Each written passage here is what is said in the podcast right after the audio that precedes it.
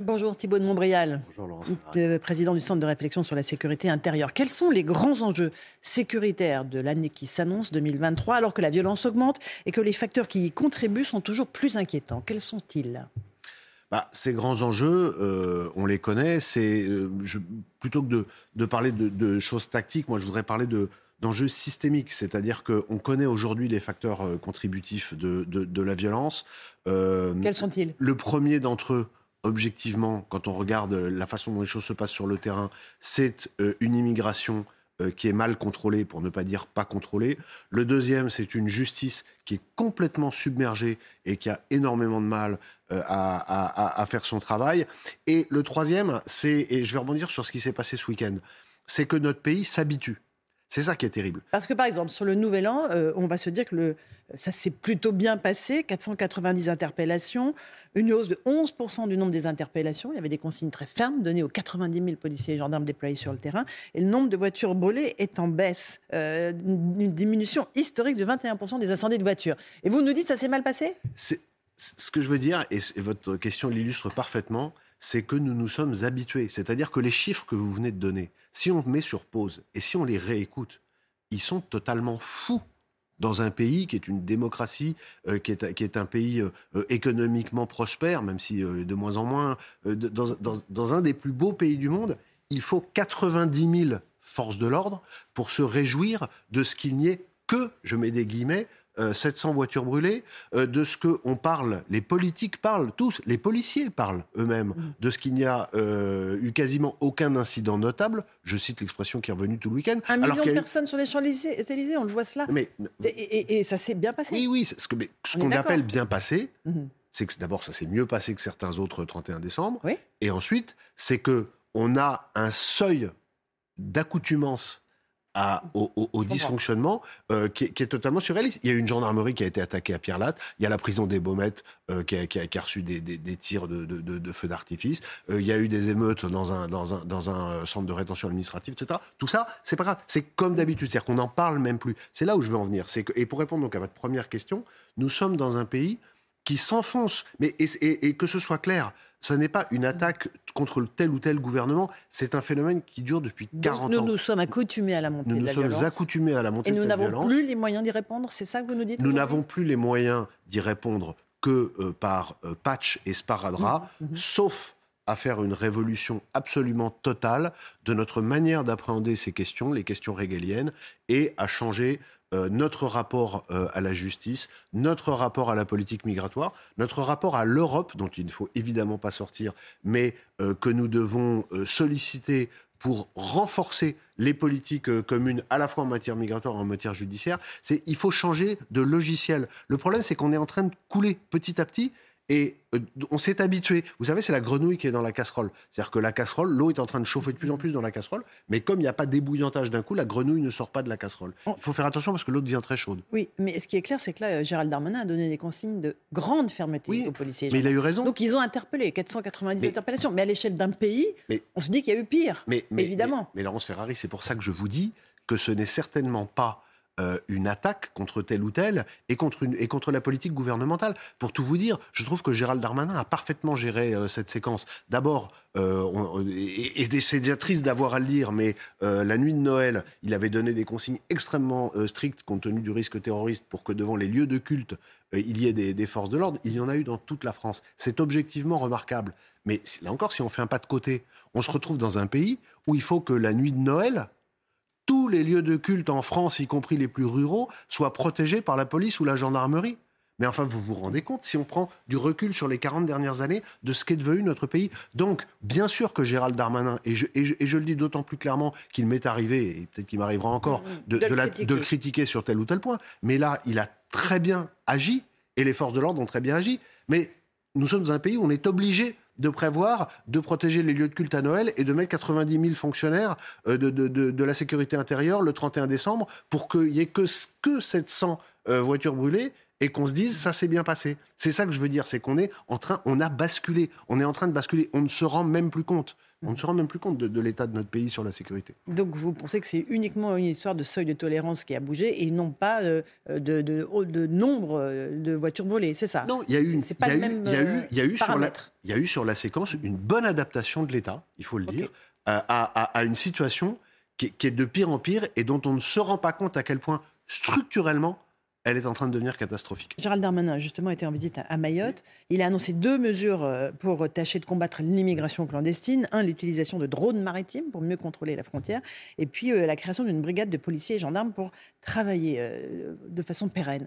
C'est le minimum qu'il faut faire pour réguler l'immigration clandestine à Mayotte? Bah, je pense qu'il il faut dire la vérité aux gens qui nous regardent. et là encore, ce n'est pas une question de tel ou tel.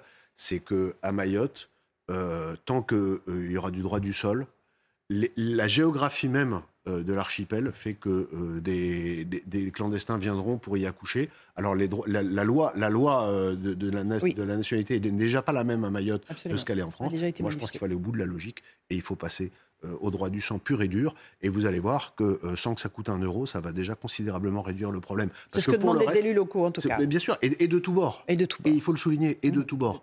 Euh, parce qu'on se rend compte que toutes les mesures tactiques, aussi bonnes soient-elles, et là encore, les mesures annoncées par Gérald Darmanin, sont des bonnes mesures. Mais vous allez avoir des drones maritimes. Le problème, c'est quand on regarde l'île et quand on regarde d'où ça vient, et quand on sait comment euh, pratiquent euh, les passeurs, puisqu'ils envoient d'abord un bateau qui a vocation à être intercepté pour que pendant l'opération d'interception, il y en ait 10 qui passent derrière, on, se rend compte qu'il n'y a plus de solution tactique pérenne. Il faut changer la loi. Gérald Darmanin qui va porter aussi euh, la loi qui va arriver devant le Parlement, avec ce texte qui a déjà fait polémique sur la création d'un titre de séjour de métier en tension. Pourquoi est-ce que vous continuez à penser que c'est une mauvaise idée?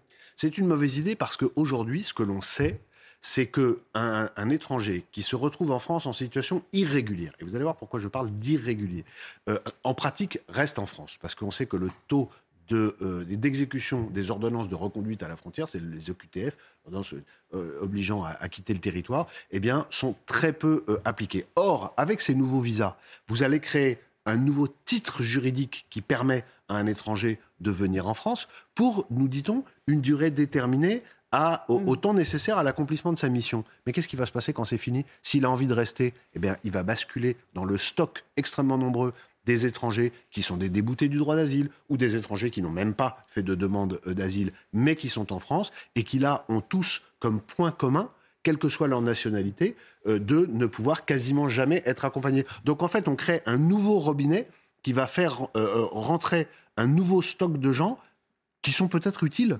euh, à, tel ou tel endroit. Sur tel métier en tension mais, mais, qui ensuite euh, ne, ne, ne, repartiront pas s'ils n'ont pas envie de partir. C'est pour ça que je vous dis qu'il faut changer euh, de façon systémique notre rapport à, l'immigration. C'est un enjeu majeur. Vous ne croyez pas, parce qu'il y a dans cette loi notamment le fait que les délais des demandes d'asile seront raccourcis, parallèlement à un retour du principe de la double peine pour ceux qui sont condamnés à au moins 10 ans de prison. Mais tout ça, c'est très bien. Alors d'abord, ça devrait être la double peine dès le début. Hein. Ça, c'est, je n'ai jamais compris au nom de quoi le, le fait d'être un délinquant condamné en France euh, n'impliquait pas automatiquement et systématiquement euh, la, possibilité pour l'État d'expulser, sachant qu'on peut toujours faire des exceptions pour les toutes petites peines ou les erreurs de mm. parcours, mais pour des gens qui sont des délinquants et des délinquants chevronnés, parce que pour prendre 10 ans de prison en France, Laurence Ferrari, il faut y aller, hein, croyez-moi. Donc, les, des, gens qui sont des délinquants chevronnés devraient par nature être expulsés ensuite de notre territoire. Quand on est invité chez les gens, on sait se tenir, sinon euh, on s'en va. Donc, pour, là, là encore, problème systémique. D'un point de vue tactique, il y a des bonnes choses dans cette loi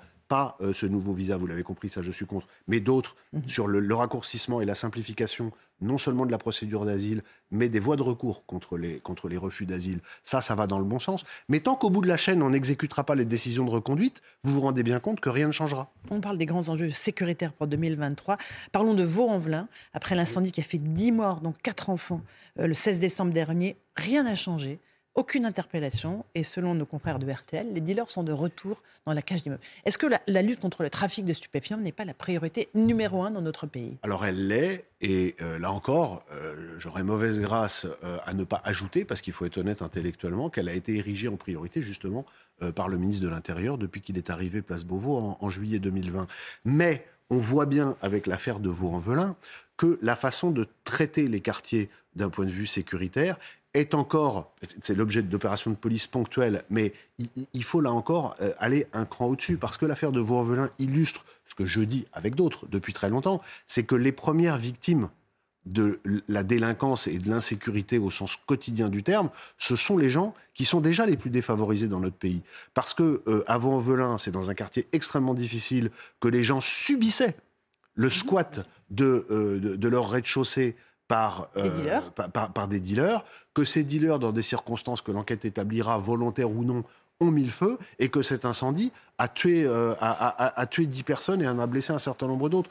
Donc on, on, comprend bien que quand je préconise euh, depuis longtemps des opérations coup de poing avec du bouclage de zone complet, c'est-à-dire qu'on enferme un quartier euh, avec des, des, forces mobiles de police ou de gendarmerie et qu'ensuite on ratisse en, en, se réservant le droit qui est prévu par la loi d'utiliser la force strictement nécessaire si des gens résistent, mmh. ça n'est pas pour faire plaisir à telle ou telle euh, frange extrémiste de la population. C'est parce que les premiers à demander à ce qu'on remette de l'ordre dans notre pays, ce sont les gens qui habitent dans ces quartiers. Et ça aurait, ça créerait un effet vert, après une période sans doute difficile, ça créerait qu'il faudrait assumer, parce que l'État doit aussi assumer la violence légitime, ça créerait un effet vertueux parce que ça libérerait les bonnes énergies qu'il y a partout dans notre pays et qui ne demandent qu'à l'être. Euh, on parle beaucoup sur notre antenne de la crise énergétique, de la crise sociale.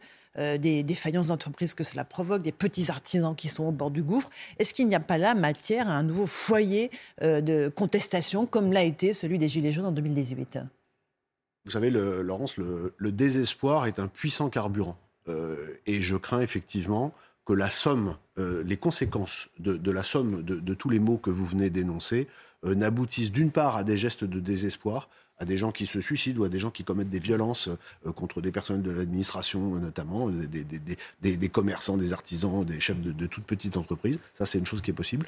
Et puis, euh, que, que, que s'il n'y a pas de violence directe, ça s'agrège dans des cortèges de, qui, qui soient des cortèges eux-mêmes à leur tour de plus en plus violents. D'ailleurs, vous avez remarqué que pour la première fois depuis, depuis deux ou trois ans, je crois qu'il y a un appel d'un collectif qui s'appelle Gilets jaunes euh, à manifester euh, la semaine prochaine. Et tout le monde craint, je ne suis pas le seul, hein, on en parle beaucoup en cette rentrée, qu'il y ait là le, le, les fondements d'une étincelle qui, mhm. qui, qui, pourrait prendre sans doute assez vite. Et c'est pris en, en, considération par les euh, principaux acteurs de la sécurité ah publique Il y a des dispositifs mis en place Oui, bien sûr. Mais, mais, là, on en revient à la question de, de, la gestion du traitement de, de l'ordre public.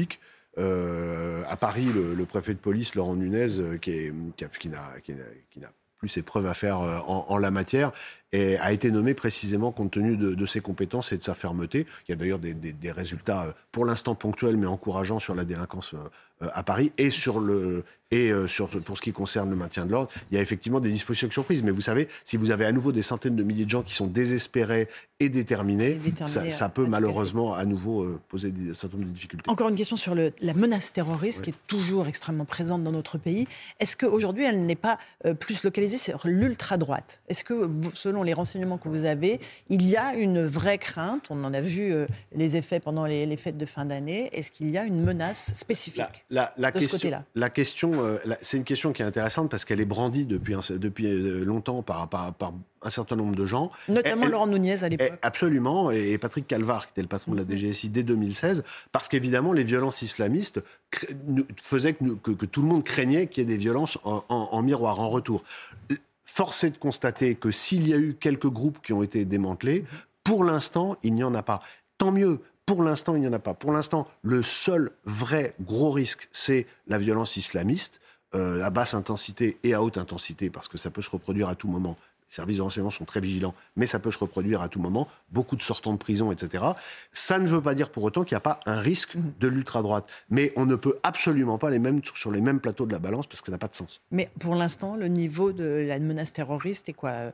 Euh, au vert, euh, au rouge Comment on peut le quantifier? le, gouvernement l'a dit avant les fêtes, euh, il, reste très élevé. Moi, je pense qu'on est dans une phase pour l'instant de, ce qu'on appelle, un terme un peu militaire, la réarticulation. C'est-à-dire que les, islamistes, beaucoup, beaucoup ont été en, prison. Les islamistes impliqués dans un risque terroriste, beaucoup ont été en prison. Là, ils sont très nombreux à sortir. Il y en a qui se sont un peu terrés ces, dernières années. Mais ce qui est très intéressant, c'est que la détermination de tous les gens concernés, à, à part de très rares exceptions, elle n'a jamais baissé, elle n'a jamais disparu. Donc plus le temps passe, mhm. euh, plus ce risque euh, structurellement, malheureusement, augmente. il y a de grandes compétitions sportives que la France va accueillir, ah Coupe du monde de rugby, euh, Jeux olympiques en 2024. Risque majeur selon vous On parlait de grands enjeux, ce sont les deux grands enjeux, et en particulier les Jeux olympiques 2024, à tout point de vue, ce, seront des, ce, sont deux rendez-vous majeurs, magnifiques mais critiques en termes de sécurité. Merci beaucoup Thibault de Montbrial d'être venu ce matin dans la matinale de CNews. À vous Romain Desarbes pour la suite.